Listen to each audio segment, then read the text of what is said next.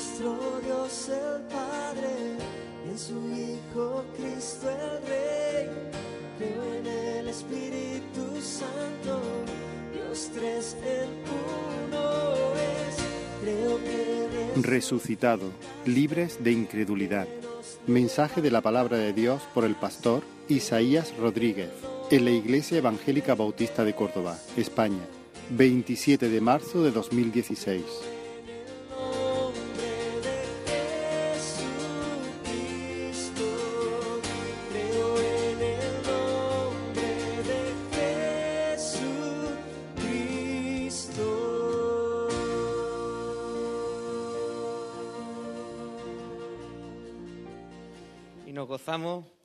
Sabiendo de que Él ha resucitado. Amén.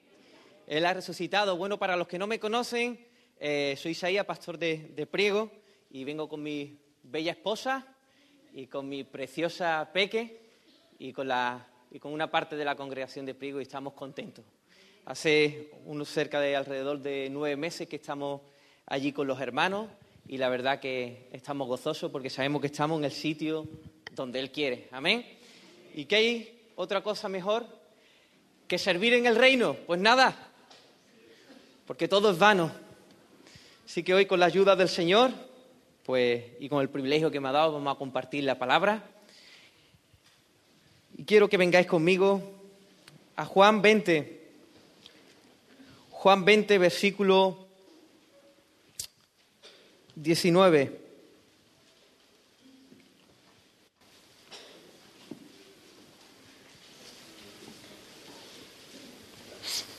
Juan 20, versículo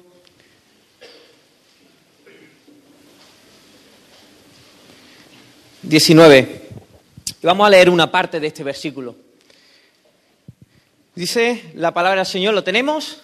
Amén. Cuando llegó la noche de aquel mismo día, el primero de la semana, estando las puertas cerradas en el lugar donde los discípulos estaban reunidos por miedo, por miedo de los judíos,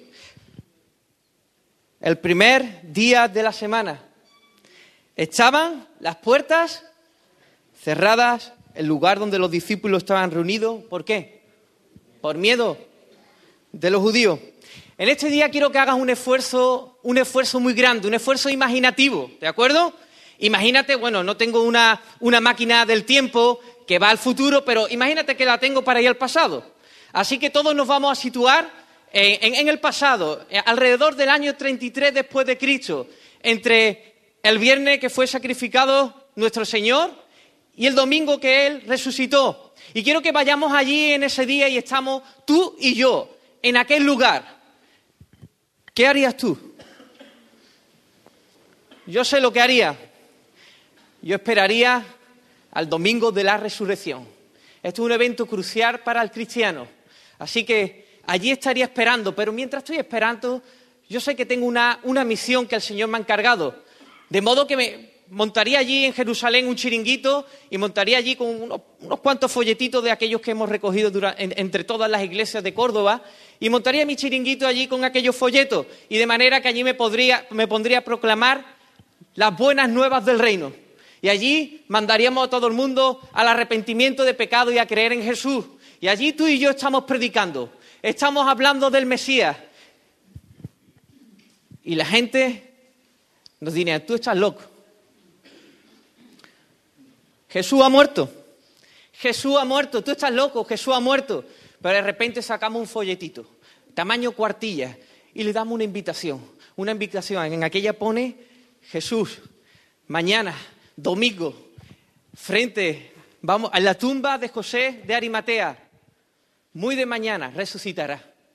Y le repartimos esa invitación, pero las personas se, ríen, se burlan, rechazan, pisotean el folleto, pero nosotros estamos tranquilos, porque nosotros estamos valientes. El poder del Espíritu Santo está sobre nosotros, Él nos ha comisionado y estamos predicando el Evangelio a tiempo y afuera de tiempo. De manera que ya va anocheciendo y como va anocheciendo deci- decidimos acampar allí en una, eh, enfrente de la tumba de José de Arimatea, en una preciosa, eh, precioso, ¿cómo se llama? Mm, tienda de campaña, en un 2x2, y de manera que allí nos hemos traído las guitarras. Nos hemos traído también algunos instrumentos de aquella época. Bueno, algunos me estarán diciendo, bueno, ¿y el acordeón lo puedo llevar? También lo puedes llevar. Allí hay sitio para todas las cosas. Vamos a, vamos a hacer un culto precioso. Vamos a hacer un sábado de vigilia. Y el domingo, el domingo va a ser fiesta en el cielo. Y yo quiero participar desde aquí, de la tierra. De manera que el sábado acaba. Y el diagnóstico que podemos sacar es que hay mucha incredulidad en los corazones de las personas. A los discípulos no lo hemos visto. Pero bueno, nosotros seguimos. Amén. Y allí estamos impacientes. Se aproxima el gran momento. La noche avanza, estamos impacientes. Pero sabemos que en la noche, después de la noche viene el día. Después de la oscuridad viene la luz. Así que en un momento donde ya está a primera hora de la mañana, estamos viendo que algo está ocurriendo en la tumba. El padre levanta al hijo por medio de su poder y el hijo toma su vida. Y allí empezamos a hacer fiestas y fiestas y fiestas, de manera que quedamos postrados y solo tenemos que decir, solo tú eres santo, solo tú eres digno. Cuando levantamos la mirada, no vemos a Jesús, pero sabemos que Él ha resucitado. Amén. Hay algún dolor en nuestro corazón, hay dolor. ¿Por qué? Porque no vemos los discípulos. ¿Dónde estaban los discípulos de Jesús? Pero bueno, al horizonte estamos, estamos viendo cómo vienen unas mujeres. Unas mujeres se acercan y estamos contentos, a lo mejor se han quedado dormidas estas mujeres, pero a la vez que se van acercando la vemos con especias, especias aromáticas y esto era para los cuerpos muertos. De manera que ellas no traen una guitarra, no traen un himnario, traen una especie aromática, una ofrenda fúnebre. De manera que a la vez que van avanzando nos vamos dando cuenta, nos vamos dando cuenta que ella no tiene ni la ligera idea en su cabeza de que Cristo iba a resucitar. De manera que nos entristecemos. Pero ellas siguen avanzando y un ángel se aparece. Hay un terremoto y un ángel se aparece y se abre la tumba. Y de repente dice, ¿por qué buscáis entre los muertos al que vive? Así que y anunciar a los discípulos que yo estoy aquí, que yo he resucitado. Jesús ha resucitado. Así que ella rápidamente, rápidamente se dirige a donde están los discípulos. Así que nosotros también nos animamos, ¿verdad? Uh, conocer a Pedro, a Juan, a Jacobo, así que nosotros vamos detrás de ella y aquí empieza la carrera, empieza la carrera. Así que todos vamos a donde están los discípulos, de manera que ellas van a una casa y empiezan a golpear, pam, pam, pam, pero nadie abre. Y otra vez, pom, pom, pom, ellas empiezan a impacientarse y dice, abrí, somos nosotras, abrí, somos nosotras. Y ellos empiezan a reconocer la voz de las mujeres, de manera que empiezan a abrir una cerradura, dos cerraduras, tres cerraduras, y así varias veces. Y de manera que cuando entramos allí, vemos un cuadro, unos discípulos llorando, entristecidos, con temores, con miedo, unos discípulos paralizados en la obra del Señor y sin el poder para cumplir esa misión. Y ellas cuentan que Jesús ha resucitado, Jesús ha resucitado, y ellos no se lo creen. Estas mujeres están diciendo palabras de locos, ¿cómo Jesús va a resucitar? De manera que dice Juan y Pedro, ¿y por qué no vamos? Así que Juan y Pedro se dirigen hacia la tumba corriendo. También van las mujeres y también, por supuesto, vamos nosotros. Así que otra vez vamos hacia la tumba corriendo. Y allí cuando ellos dos observan, ven el lienzo, ven el sudario, creen o parecen creer. Y, y ellos vuelven otra vez a donde están los demás discípulos. Y María Magdalena se queda rezagada. Y se le aparece Jesús. Él dice, ve y dile a, mis discípulos que yo he resucitado. Así que ella también va hacia, la casa donde están los discípulos reunidos. Y allí empieza a contar Juan y Pedro que Jesús parece que ha resucitado. Magdalena empieza a decir que se le ha presentado y que él ha resucitado. Pero ¿sabe qué es lo que ocurre? Y dice la palabra que no la creen. No creen a las mujeres. Y después aparecen dos discípulos que venían del camino a Emaús y dicen, Jesús se nos ha presentado y ha resucitado. ¿Y sabe qué es lo que dice la palabra? Tampoco, tampoco lo creyeron. Este es el cuadro. Y de aquí vamos a sacar un diagnóstico. Allí estaban unos discípulos llenos de incredulidad. Unos discípulos llenos de incredulidad, que lo había llevado a estar con temores, con miedo. Esa incredulidad le había llevado a estar paralizada en la obra del Señor. Y esa incredulidad le había llevado a no tener poder para cumplir la misión. Este es el cuadro. Un día que debería ser de fiesta, de celebridad, de gozo, de alegría, de libertad, de proclamación, se ha convertido en un día de luto, en un día triste, en un día de abatimiento, en un día donde no hay poder y en un día de esclavitud. Hermano, quiero decirte que cuántas veces nos encontramos nosotros también de esta manera, con temores, paralizados en la obra del Señor y sin poder para cumplir la misión.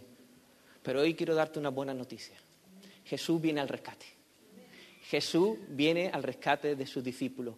Y hoy quiero que el Señor nos ayude, por si nos encontramos así, para que Él acuda a salvar nuestras vidas. Amén. Así que, si me permitís, vamos a orar por la palabra del Señor. Te alabamos, Señor, y te adoramos. Tú has resucitado. Y tu palabra es verdad. Queremos gozarnos en tu palabra. Abre y ensancha nuestros corazones. Ayuda a nuestra incredulidad, Dios mío. Queremos creer en ti, Señor. En el nombre de tu Hijo amado. Amén. Amén. Dice el versículo 19. Estando las puertas cerradas, en el lugar donde los discípulos estaban, ¿cómo? Reunidos por miedo, por miedo a los judíos. El primer rasgo que quiero resaltar de la incredulidad es el miedo de estos discípulos. Eso es lo que primero quiero resaltar, el miedo que tenían estos discípulos. ¿De qué tenían ellos miedo? Por supuesto, ellos habrían pensado que si las autoridades judías habían confabulado contra el Mesías, pues contra sus discípulos también lo harían. Así que ellos tenían miedo de las autoridades judías, pero ellos también tenían miedo de aquellas personas que le pudieran relacionar con el Mesías. Eso se puede ver muy bien cuando Jesús dice, esta noche se escandalizaréis de mí. Dice, heriré al pastor y las ovejas del rebaño serán dispersadas.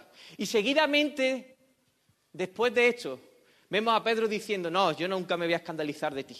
Dice, Pedro, hoy me vas a negar tres veces. Así que cuando llegó Judas con un ejército que traían palos, que traían espadas, ¿sabéis qué hicieron ellos? dice la palabra, huyeron. Huyeron todos. Pedro se quedó rezagadito, mirando a ver dónde iba el Mesías. Pero ¿sabe qué le ocurrió a Pedro? Que negó tres veces al Mesías. Lo relacionaron tres veces con Jesús y él lo negó. Así que estamos viendo que ellos tienen miedo a las autoridades judías y a aquellas personas que pueden relacionarlo con el Mesías. La palabra aquí usada por miedo es fobos. Todos lo reconocemos y nos suena, de ahí viene fobia. Y esta palabra es neutral, es una palabra neutral, pero que según el contexto significa o un miedo positivo o un miedo negativo. Aquí tenemos un miedo negativo, tenemos pánico. Esta palabra también significa darse a la fuga. Este es un miedo que esclaviza. Y quiero decirte, como dicen aquellos expertos, que cómo actuamos frente al miedo. Pues el miedo es algo que nos esclaviza, tenemos todos, y a lo mejor, yo creo que casi todo o todos deberíamos, a lo mejor tenemos un miedo, un miedo interno. Y así actuamos. Cuando vemos el miedo externo, nos produce angustia. Nos produce angustia. Y seguidamente lo que hacemos, creamos un sistema de defensa que lo que nos hace es huir automáticamente. Eso es lo que nos ocurre cuando vemos un miedo externo. Nos produce angustia. ¿Y qué hacemos? huimos, huimos, buscamos un refugio. En estos días a Marcela le gastaron una broma y tengo un concuñado que es muy gracioso y compra artículos de broma en una tienda. Así que trajo una rata que parecía de verdad. Y mientras ella cocinaba una barbacoa, una barbacoa le pusieron allí la rata. Le da pavor la rata. Yo creo que a más de uno también.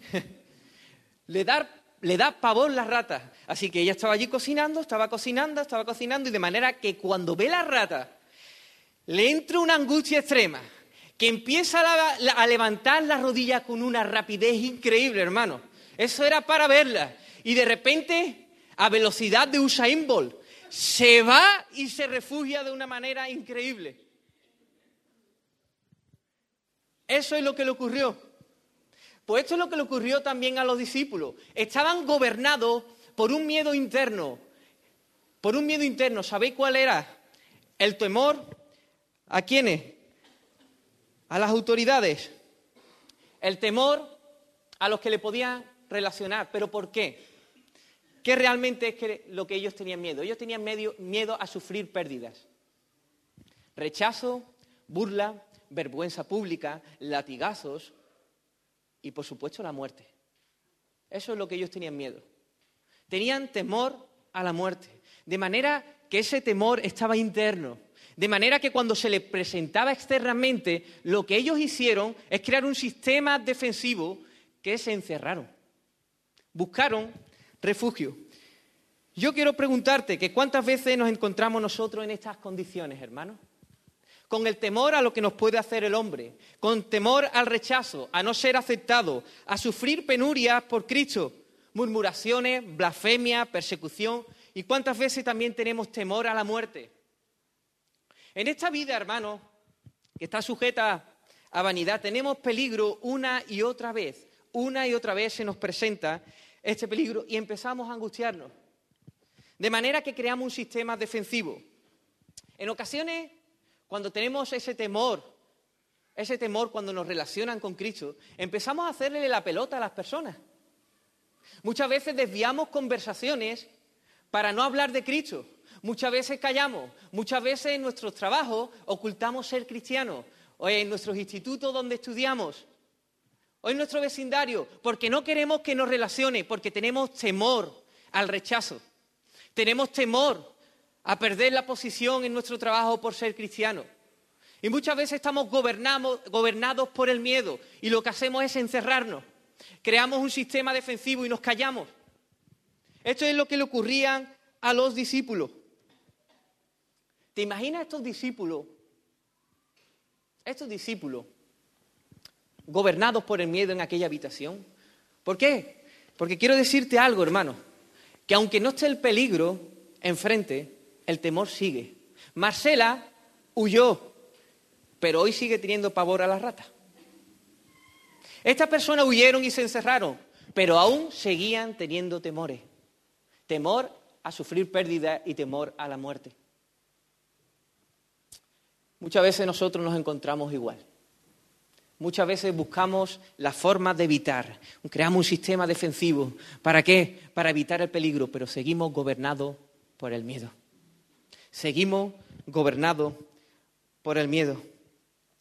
Esto es lo que le pasaban a estas personas. Y allí en medio de la casa, si alguien decía sacerdote, si alguien decía escriba, se sobresaltaban, se asustaban. Si, escuchaban un ruido extraño, estaban asustados seguramente. Y muchas veces pues estamos así también. Cuando alguien nos habla sobre la muerte, le pedimos que cambie de conversación. Cuando estamos en la noche y empezamos a pensar que vamos a sufrir pérdida por la causa de Cristo, empezamos a angustiarnos y muchas veces acudimos a nuestro refugio de las pastillas, de las pastillas tranquilizantes. Hermanos, muchas veces nos pasa como estas personas, como estos discípulos. Estamos gobernados por el miedo a sufrir pérdida y por el temor. Pero yo quiero decirte que pienso que realmente el problema que ellos tenían, la razón realmente por el que tenían este miedo era porque tenían una visión incorrecta de quién era Cristo. Tenían una visión incorrecta de quién era el Mesías.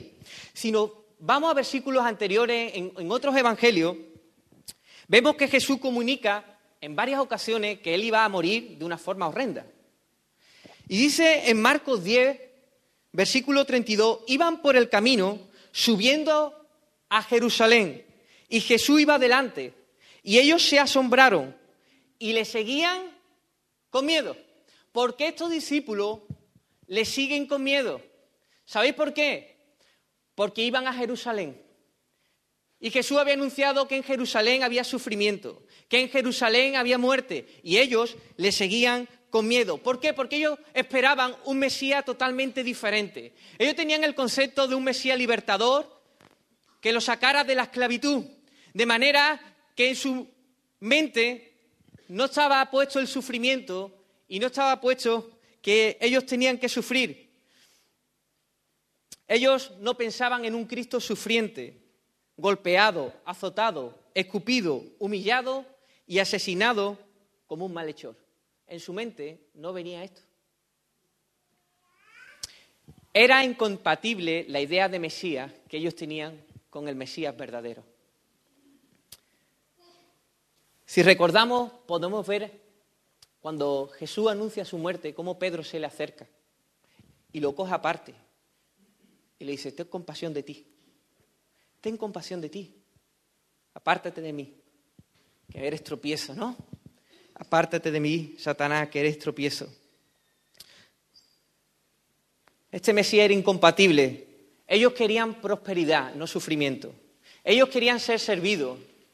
Perdón, ellos querían ser servidos, no servir. Ser mayor, no menor. Someter, no ser sometido. Ellos pensaban en las cosas de abajo y no en las cosas de arriba. Su miedo provenía de una visión incorrecta que tenían sobre el Mesías. Ellos sí tenían un libertador, un libertador que los iba a sacar, pero ¿sabéis qué? Después lo tenían que coger aparte y decir, ten compasión de ti. Ellos tenían un Mesías de multitudes, pero ¿sabéis qué? Después le decía Pedro, anda, hazle la pelota a las personas que no nos van a seguir. Le dijo, dura palabras hechas, dura palabra, amórdala, que las personas se van. Ese era su Mesías. Era un Mesías ganador, ganador de victorias de hombre contra hombre, pero ¿sabéis qué? Este Mesías estaba sujeto a la muerte. La muerte le podía vencer. Así que como es su ídolo, así son ellos. Como es nuestro ídolo, así somos nosotros. Por eso ellos tenían temor a sufrir pérdida. Por ellos tenían ellos temor sufrir, a sufrir la muerte. Hermanos, nosotros muchas veces tenemos una visión incorrecta de quién es Jesús. Muchas veces nos fabricamos nuestro corazón engañoso que Jesús no fue a la cruz, que Jesús evitó a las autoridades judías, que Jesús no subió a Jerusalén.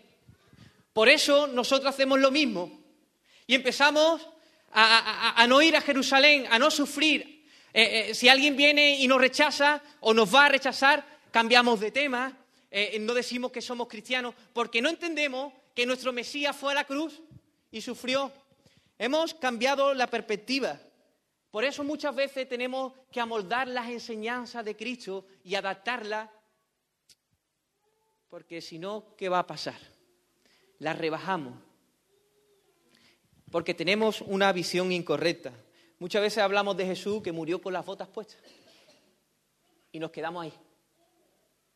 Por eso cuando viene la muerte tenemos pavor. Cuando se asoma la muerte tenemos pavor. Pero hoy quiero darte una buena noticia, hermano. El Señor sigue siendo bueno, sigue siendo paciente y misericordioso.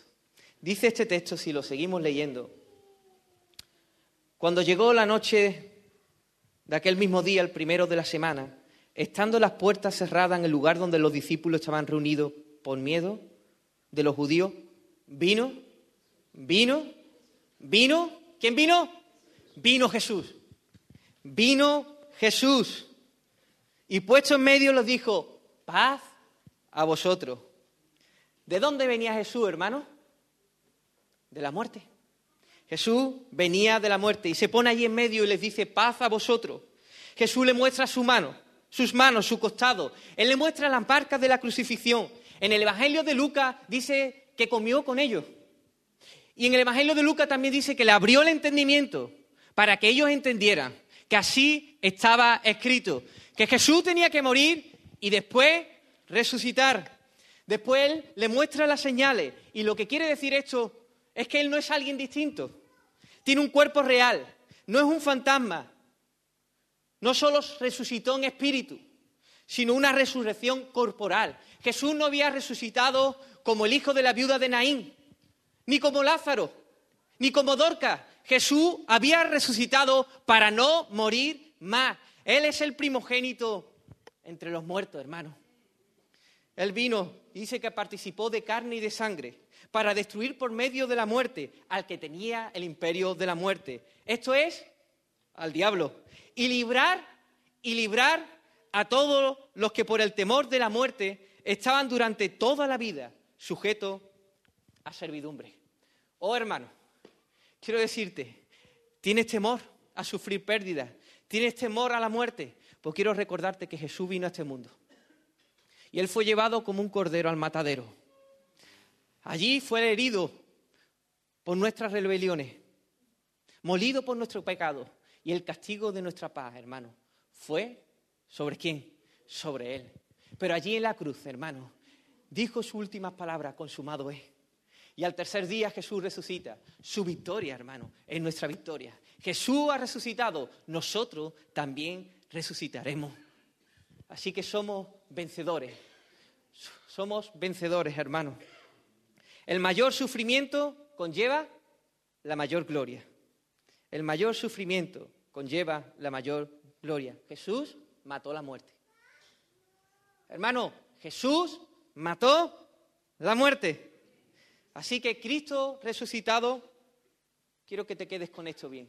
Cristo resucitado nos asegura la victoria sobre la muerte. Cristo resucitado nos asegura la victoria sobre la muerte y su victoria es nuestra victoria. Somos más que vencedores por medio de aquel que nos amó. Por lo cual estoy seguro que ni la muerte, ni la vida, ni nada, hermano, nos podrá separar del amor de Dios que es en Cristo, Jesús, Señor nuestro. Por tanto, hermano, si el sufrimiento se asoma, si se asoma el rechazo, si tienes que ir a Jerusalén, hermano, si tienes que coger cada día tu cruz, no tengas temor de lo que te pueda hacer el hombre. No tengas temor de lo que te puede hacer el hombre. El Señor ha resucitado. El Señor ha resucitado. Así que en medio de esto, dile Jesús, tú eres mi luz y mi salvación. ¿De quién temeré? Aunque un ejército campe alrededor de mí, no temerá mi corazón. Aunque contra mí se levante en guerra, yo estaré confiado. En el día que temo, yo en ti confío. Porque este sufrimiento me produce, este, esta, leve, esta, esta leve tribulación momentánea me produce un cada vez más peso, excelente peso de gloria. Qué bueno es, qué bueno es el Señor, hermano. Y cuando venga la muerte y empieza a asomarse, dile, ¿dónde está, oh muerte, tu aguijón? ¿Dónde, oh sepulcro, tu victoria? Porque para mí el vivir es Cristo y el morir es ganancia.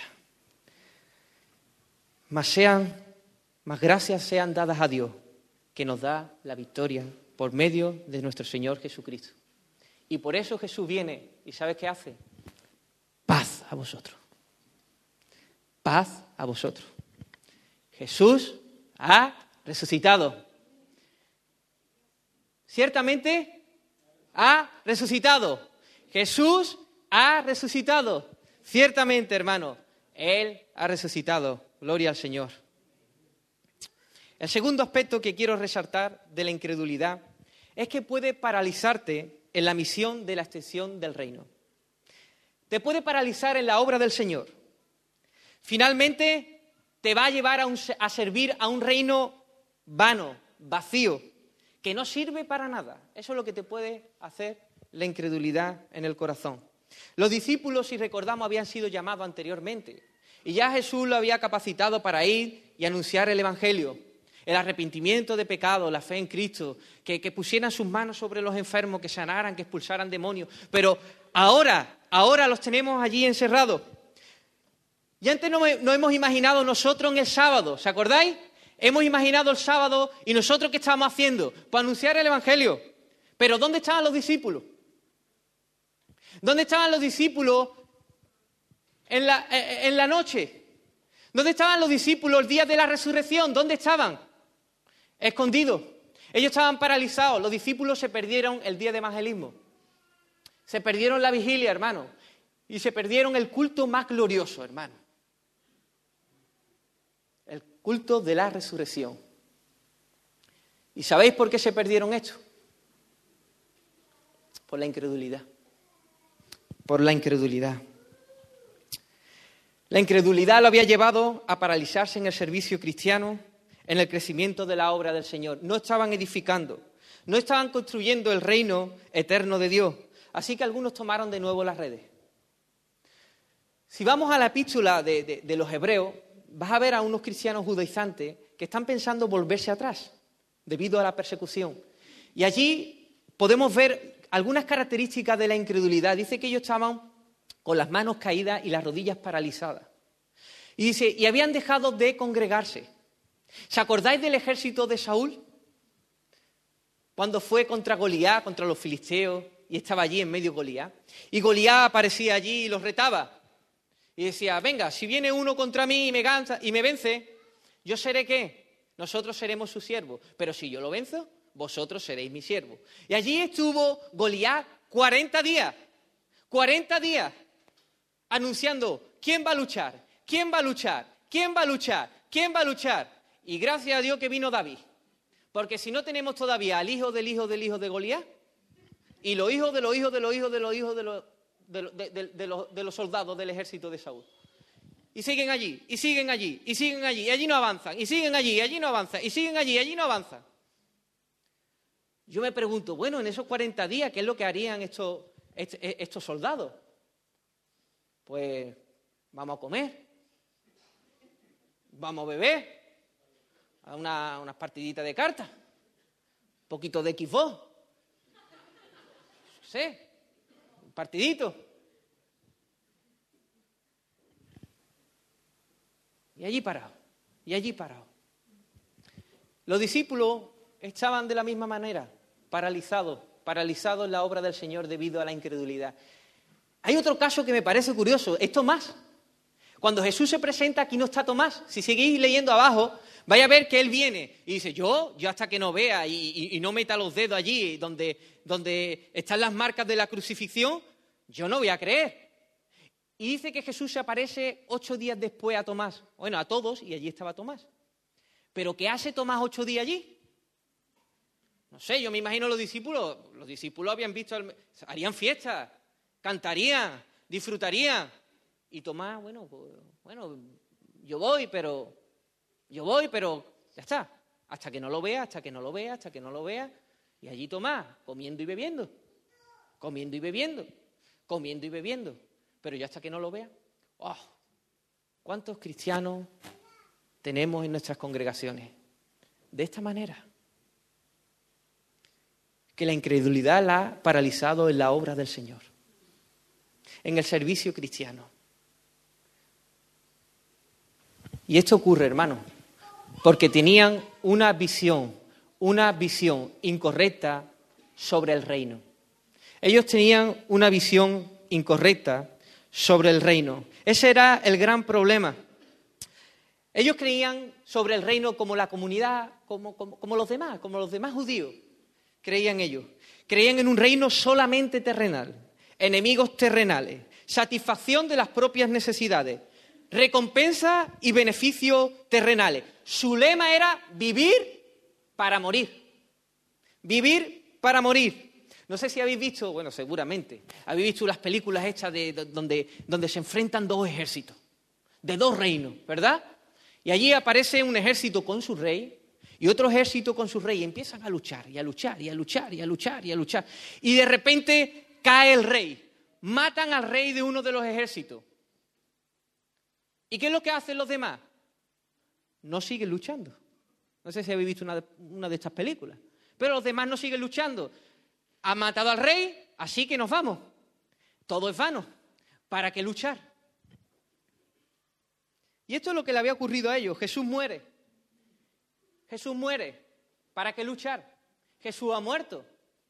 ¿Para qué proclamar el reino? Los discípulos del camino de Maús dijeron, pero nosotros esperábamos aquel que Él era el que había de redimir a Israel. Nosotros creíamos que Él era el que había de redimir a Israel, pero murió. Pero murió. Por tanto, ¿para qué servir en este reino? Este reino es vano, está sujeto a la muerte. no sirve para nada. Tres años con este Mesías. ¿Qué locura hemos hecho? Para nada. ¿Qué hacemos ahora? Comamos y bebamos. Que mañana moriremos. O buscamos otro Mesías con otro reino. Así estaban ellos. Hermanos, ¿cuántas veces nos encontramos nosotros paralizados también en la obra del Señor? Dejamos el servicio cristiano, dejamos de dar fruto para la gloria del Señor, dejamos de asistir asiduamente a la iglesia, de servir en algún, área de la iglesia. Hemos dejado de predicar el Evangelio a tiempo y afuera de tiempo. Hemos eliminado, hemos suprimido la vida devocional y de educar a nuestros hijos en la disciplina y en la amonestación del Señor. ¿Y sabéis qué ha ocurrido? Que hemos empezado a construir en un terreno muy peligroso. Hemos empezado a construir en un reino, en un reino que es vano. Y yo ahora solo pienso en el dinero. Y quiero el dinero, y quiero el dinero, y una buena casa, y un buen coche. Y mi deleite, y mi satisfacción propia. Yo quiero beneficios ahora, ahora, ahora, mi recompensa ahora. Así que prefiero educar a mis hijos en una buena carrera, una buena carrera. Pero ¿sabes qué te digo, hermano? Que este reino se desmorona. Este reino se desmorona. Tarde o temprano, este reino se va a desmoronar. Hoy he venido a pedir tu alma. ¿Y lo que has provisto para quién será? Las satisfacciones, hermanos, el ocio, eso no satisface el alma. Hermanos, tus hijos van a tener una espléndida carrera. Siéntete orgulloso, pero a lo mejor le, le, pasará una carrera eterna en el infierno. Y eso es lo que puede pasar. El reino se desmorona. El reino se desmorona si no tenemos una visión correcta sobre él. Cuidado, hermano, con el engaño de la incredulidad. Cuidado que nos atrape, que nos atrape la incredulidad. Que veamos la piedra de la tumba sin rodar. Cuidado. Pero el Señor sigue siendo bueno, misericordioso y paciente. Aleluya. Y viene al rescate. Viene al rescate. Dice la palabra que, vino Jesús. Vino Jesús. ¿De dónde vino? De vencer la muerte. Jesús vino de vencer la muerte. No sé, antes hemos estado hablando de estas películas donde están los ejércitos, ¿verdad? Y, hemos, visto estos dos ejércitos y, un rey ha muerto. Pero imagínate por un instante que el rey no ha muerto, que el rey revive. Así que esos súbditos recobran la esperanza. Empieza a tener otra vez todo sentido, aunque este rey al final va a morir. Pero Jesús no, hermano. Jesús ha resucitado para no morir más. Y nosotros recobramos el sentido. Todo tiene sentido. Todo tiene sentido porque Él es un rey eterno y su rey reino es eterno, es inconmovible. Sus enemigos ya están derrotados, nunca van a prosperar contra él. Los beneficios, hermanos, y la recompensa que nosotros tendremos serán eternas. Nadie nos la podrá arrebatar. Este es un reino por el que vale la pena vivir. El lema de este reino es morir para vivir. Hay que morir para vivir. Quiero hacerte una pregunta. ¿Qué hay de todo lo creado que no se vaya a conmover? Dice la palabra que todo será conmovido. Toda la creación está sujeta a vanidad. Todo será pasado por el fuego, hermano. Hasta nuestras obras serán pasadas por el fuego. En Hebreos 12, del versículo al 26 al 27, dice la palabra del Señor la voz del cual conmovió entonces la tierra. Pero ahora ha prometido, diciendo, aún una vez, y no conmoveré solamente la tierra, sino también el cielo. Y esta frase, aún una vez, indica la remoción de las cosas movibles, como cosas hechas, para que queden las inconmovibles. ¿Qué obras, hermano? ¿Qué obras valen realmente la pena? Pues solo aquellas solo aquella que hayamos hecho para el servicio del reino. sola aquella que hayamos hecho para el servicio del reino, para su gloria bendita. Y dice este versículo, termina así, así que recibiendo nosotros un reino inconmovible, tengamos gratitud y mediante ella sirvamos a Dios agradándole con temor y reverencia, porque nuestro Dios es fuego consumidor. ¿Y sabéis qué? Jesús acerca a sus discípulos. Jesús acerca a sus discípulos y dice, paz otra vez. En el versículo 21 les dice, paz a vosotros. Como me envió el Padre, así yo también os envío. El Señor da una nueva oportunidad. El Señor da una nueva oportunidad. Nos da el gran privilegio de servir en un reino inconmovible, hermano. Que todo lo que sembremos, todo lo que sembremos según la voluntad del Señor va a prosperar. Sus enemigos están derrotados. ¿Y sabéis qué? Y Él nos galardonará, nos dará una recompensa eterna. ¿Que hay otra cosa, hermano? Mejor que esto. En esta vida no hay nada. Este es el único reino que no está sujeto a vanidad. Este es el reino por el que tenemos que luchar. Este es el reino por el que tenemos que obrar, hermano. Así que Cristo resucitado nos asegura una vida con propósito. Cristo resucitado nos asegura una vida con propósito. Hermano, vale la pena sacrificarse por este reino, morir por este reino, proclamar las nuevas del reino, hermano. Vale la pena, hermano, educar a tus hijos en la disciplina y en la amonestación del Señor. Vale la pena venir aquí cada día, hacer tu devocional, hacer vigilia, proclamar el Evangelio, servir en cualquier área de la iglesia. Vale la pena, porque el Señor ha resucitado, hermano, y su reino es inconmovible. Así que si te has despistado un poquito, has dejado de asistir, se te ha metido tu reino en vez del reino de Él. Hermano, el Señor viene por ti y viene a rescatarte en este día y viene a decirte que te envía, que te envía, que te envía. Y Él te está dando un propósito de vida, un verdadero propósito de vida, hermano. Qué grande es nuestro Señor. Así que, hermano, así que, hermanos míos amados, está firme y constante. ¿Creciendo en qué?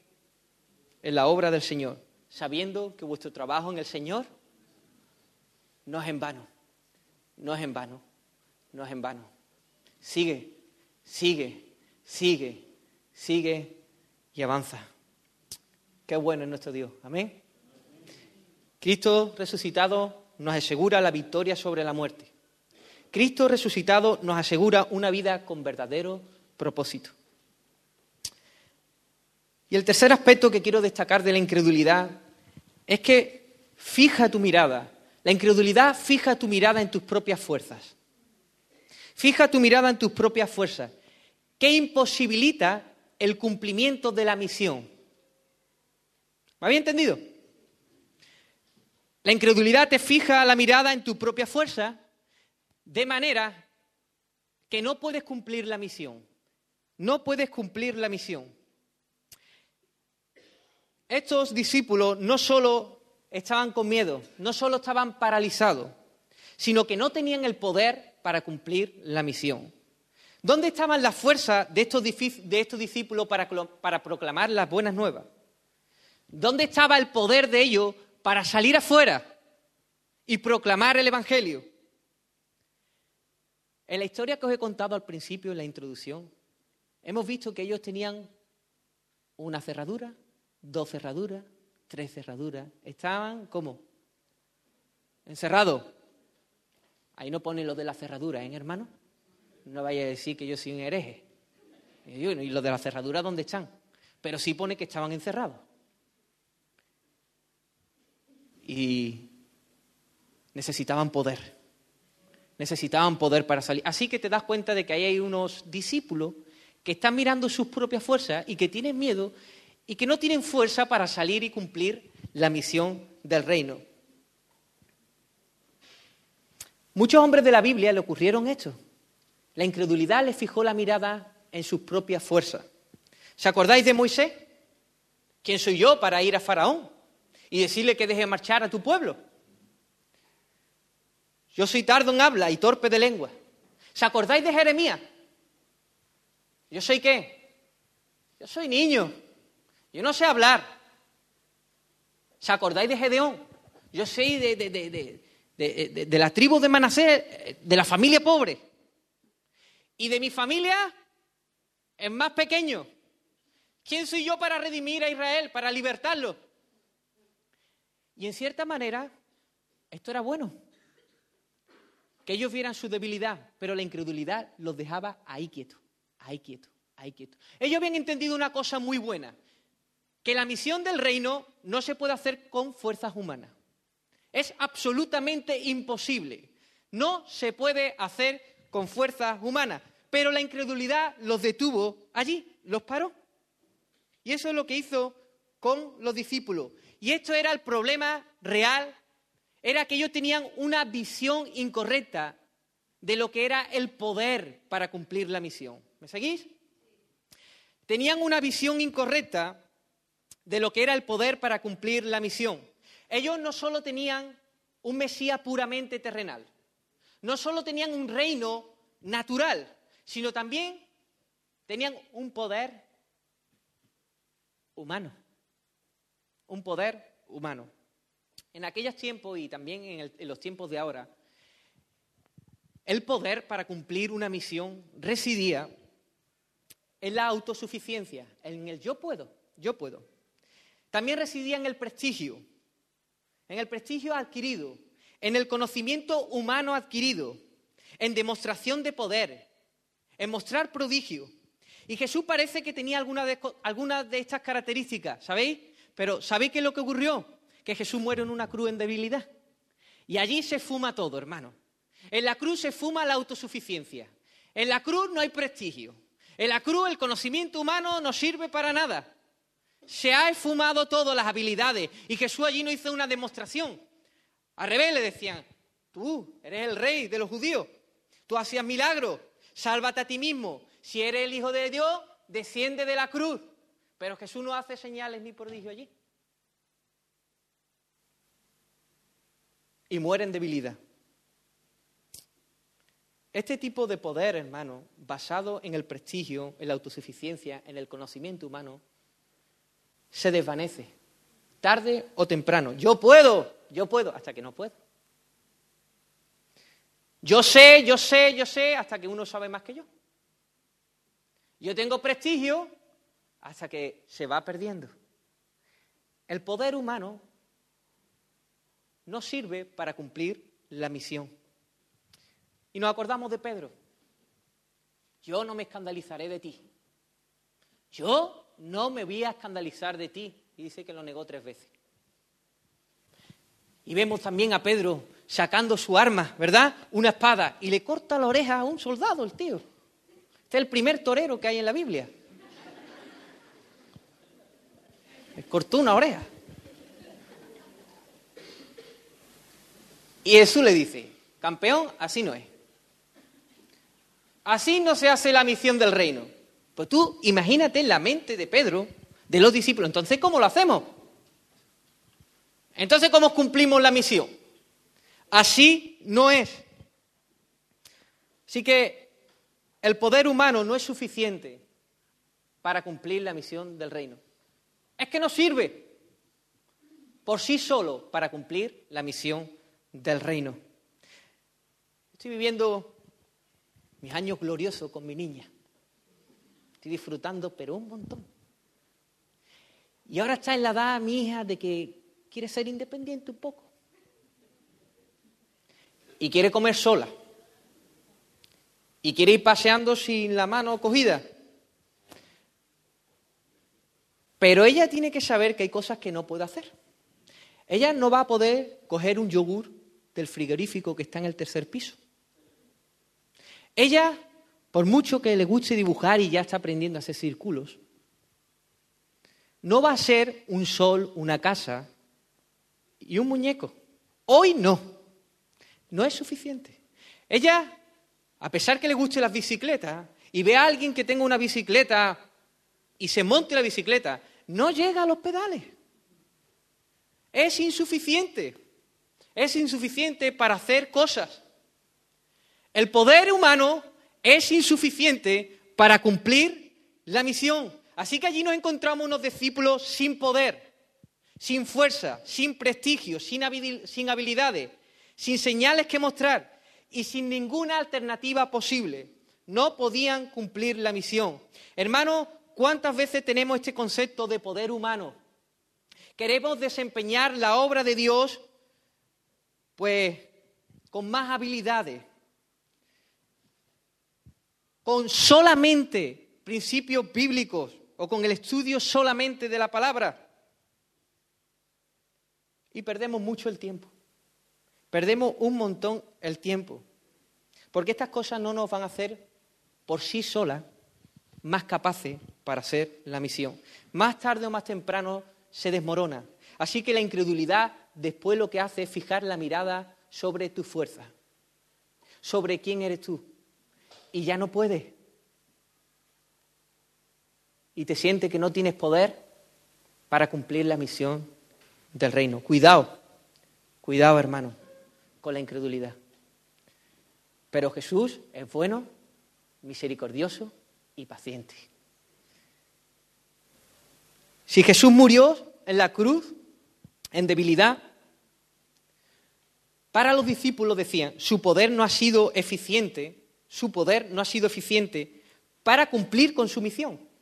Eso es lo que pasaba. Jesús muerto en la cruz quería decir que ni él mismo pudo cumplir su misión. Ni todo el poder que él hizo pudo hacer que cumpliera su misión. Pero Jesús vino. Jesús vino. ¿Y de dónde vino? De vencer a la muerte, hermano. Jesús viene de vencer a, la muerte. Y él dice que sopló y dijo, recibid del Espíritu Santo.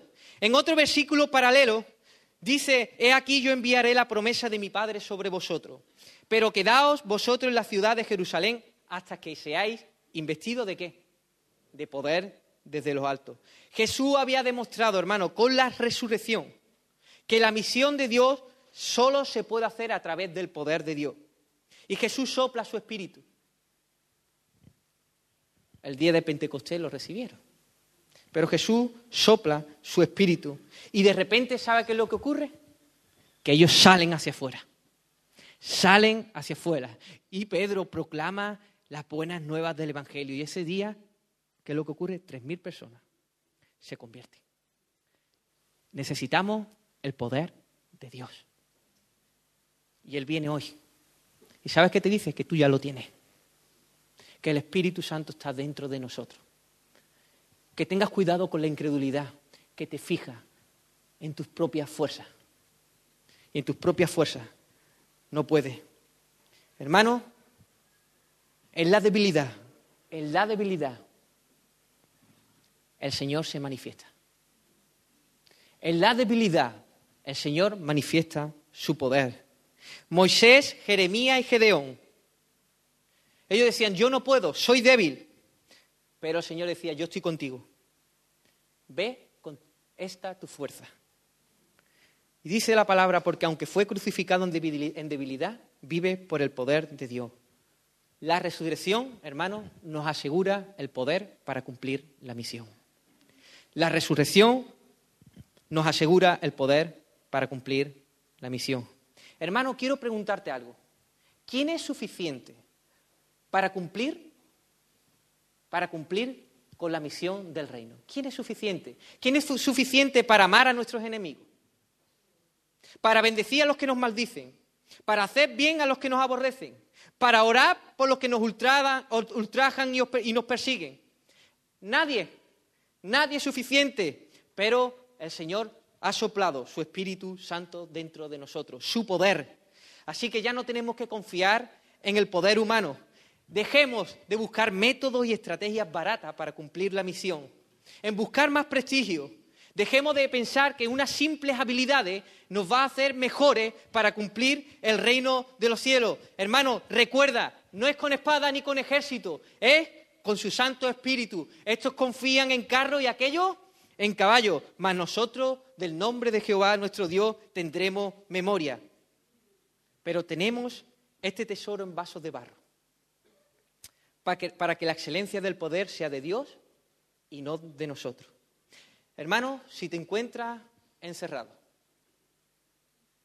Si ves que estás luchando, porque ¿sabéis qué? Yo pienso que el primer servicio que le damos al Señor es entregar nuestros cuerpos vivos, hacerle culto por medio de nuestro cuerpo. Y necesitamos mucho poder, hermano, para someter a nuestra carne, para no proveer a la carne. Si te encuentras esclavo de ciertos vicios, de ciertos pecados, no digas no puedo. O sí, di no puedo. Pero el Señor, con el Señor, todo lo puedo en Cristo que me fortalece. Cuando tengas que proclamar las buenas nuevas, hermano, no digas no puedo, no, no sé qué hacer, no tengo palabra. Tienes el poder del Espíritu Santo. No te encierres. Sal, sal, sal. El Señor nos ha dado su poder. Nos ha dado el Espíritu Santo para que nosotros podamos cumplir esta misión que es un privilegio, hermano. Esto que realmente vale la pena. Y Él nos ha dejado el Espíritu Santo. Aleluya. Amén. Hermano, quiero concluir haciendo un breve resumen. La incredulidad, la incredulidad llevó a los discípulos a estar con miedo, paralizados en la obra del Señor y sin poder para cumplir la misión. Pero Cristo vino al rescate. Aleluya. Bendito sea el Señor porque Él es misericordioso, bueno y paciente con nosotros. Y viene al rescate. ¿Y sabéis qué? Si nosotros estamos en estas condiciones como los discípulos, el Señor hoy, hermano, quiere abrirnos los ojos para que veamos que Él ha resucitado. Él ha resucitado de entre los muertos. Él vive, hermano. ¿Y sabéis qué? Eso hace que el temor se fume. Que ya no seamos esclavos del temor. Y que tengamos un reino, hermano. A Él le ha placido darnos el reino. Que tengamos un reino inconmovible. Así que tenemos un verdadero propósito de vida. Y Él por medio de la resurrección, nos asegura el poder para cumplir esta preciosa misión, hermano. No sé cómo te encuentras hoy. No sé si se ha sentido identificado con estos discípulos, pero pide al Señor que te abra los ojos. Señor, abre mis ojos para que te vean, para que no vean una piedra sin rodar. Señor, abre mis ojos para que vea que tú has vencido la muerte, que tú viniste para destruir la muerte. Quiero decirte, hermano, que todo lo que hagamos, todo lo que hagamos fuera de este reino es vano. Se va a fumar. Tus casas, tus coches, tus buenos títulos, se fuman. Esto es vanidad de vanidades, dijo Salomón. Pero el Señor hoy nos envía de nuevo. El Señor nos envía de nuevo. Y si ve que estás y te ves muy débil, pues diga el débil, fuerte soy. Diga el débil, fuerte soy. Hermano, Cristo ha resucitado. Ciertamente, ha resucitado. Cristo ha resucitado. Ciertamente, ha resucitado. Cristo ha resucitado. Ciertamente ha resucitado. Hermano, hoy, si venías de luto, si venías triste, esclavo del temor, sin poder, acuérdate que Él ha resucitado. Y hoy es un día de fiesta. Alegrémonos y gocémonos, porque hoy es el día que ha hecho el Señor. Y en Él nos gozaremos. Y en Él nos alegraremos, hermano. Así que te invito a que te pongas de pie. Y no sé si los hermanos tienen una canción, pero vamos a alabar al Señor. Vamos a adorar al Señor, porque Él ha resucitado. Aleluya. Te alabamos, Señor, y te adoramos. Porque tú eres un Dios de vivo y no de muertos, Señor. Porque la muerte no pudo contigo, Señor, sino que tú destruiste la muerte. Gracias por tus bendiciones, Señor. Gracias por tu amor. Gracias por todo lo que tú nos das. Disipa hoy, Dios mío, Señor, toda incredulidad. Creo, Señor. Creo, Señor. Ayuda mi incredulidad. Ayúdame, Señor. Ayúdanos a nosotros a verte a ti, Señor. Te alabamos y te adoramos.